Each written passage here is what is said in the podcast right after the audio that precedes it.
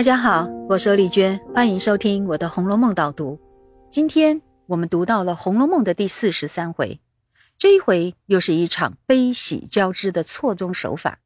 曹雪芹安排了凤姐和死去的金钏儿同一天生日，这一边是和服给当家的凤姐热热闹闹的庆生，而那一边是宝玉一个人偷偷的去祭拜金钏儿的名旦。凤姐的这一边就是回目上所说的。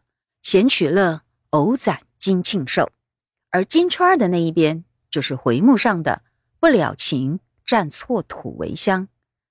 两相对比，让人感慨万千。而关于这一回，我要讲三个重点。先看凤姐的庆生吧。贾母这时候突发奇想，要学小户人家凑钱办宴会。这个新发明当然不是因为经济拮据的关系。真正的用意是这样一来，大家都共襄盛举，每一个人都出了钱，也就都尽了心，更有参与感了。而凤姐所得到的祝福就更多了。这可以说是贾母对凤姐的宠爱非凡，才造成了这样特殊的一场庆生筹备会哦。这就是我们所要讲的第一个重点。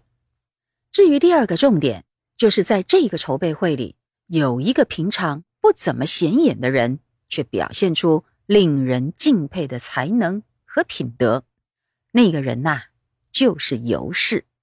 尤氏是宁国府现任家长贾珍的妻子。她通常是很温和的人，也过分的服从丈夫，算是以夫为天的传统女性。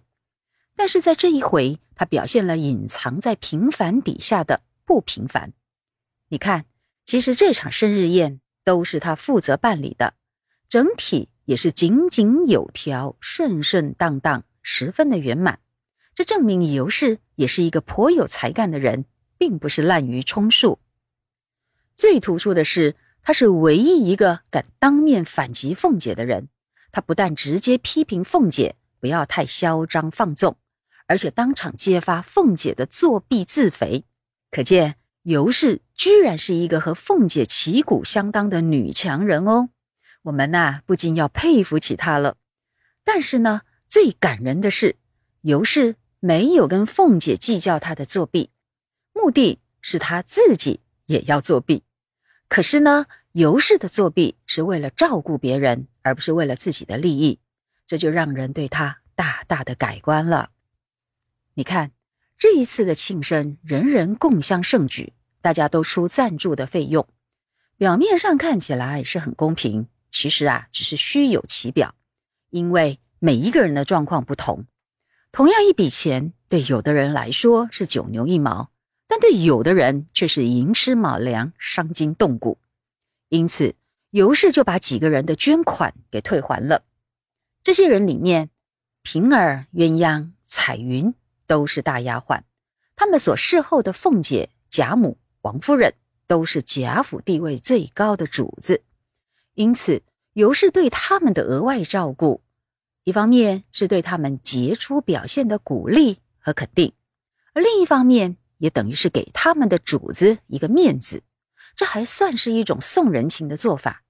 真正最感人的是，尤氏他特别把银子退还给周姨娘和赵姨娘，理由是这两个姨娘是苦命人，手头拮据。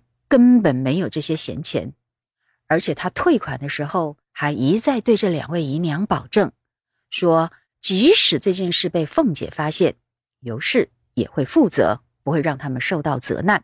而两个姨娘这才敢收下退款。让我们仔细读小说，你回想一下，有谁曾经用这样怜悯的心和慈悲的做法去对待过赵姨娘呢？虽然。赵姨娘确实是一个卑劣的小人，大家不喜欢她是合情合理的。可是从另外一个角度来说，小人也有他的困难，面对困难的时候，他也很痛苦，而这就很少有人关心了。但尤氏却看到了这一面，也愿意特别帮助他，所以说这真是非常难得的好心肠啊！而这种特别照顾弱势的善良。也真是令人肃然起敬，所以脂砚斋就特别赞美了尤氏，说他拥有干事的才能，品德也比王熙凤高了十倍。换句话说，尤氏其实也是一个才德兼备的人，只是被小说里众多闪耀的星辰给掩盖住，我们大家不容易注意到他罢了。现在呢，我们就挖掘出这一颗闪耀的星星，也算是还给尤氏一个公道。讲完了尤氏这个重点人物，我们最后要讲第三个重点，那就是宝玉在这场盛大的生日宴里，居然偷偷溜出贾府。一个人去私祭金钏可见他有多么深的情感。这看起来是大逆不道的做法，但其实并非如此。我要特别提醒大家注意：宝玉简单而隆重地完成了祭祀的礼仪以后，就接受明烟的劝告，立刻赶回贾府向凤姐行礼，并没有亏欠的家庭伦理。宝玉这时还用了一个说辞，叫做。两尽其道，意思是说，对于死者金钏以及堂嫂凤姐这两个人的生日都要尽心，对于个人私情以及家庭责任这两方面都要尽道义，不能以私害公，更不能以个人伤害了大体，这个才是宝玉真正的心态哦。而其实这也是每一个人都应该追求的境界吧。那么。这一回的导读就讲到这里，我们下次再会。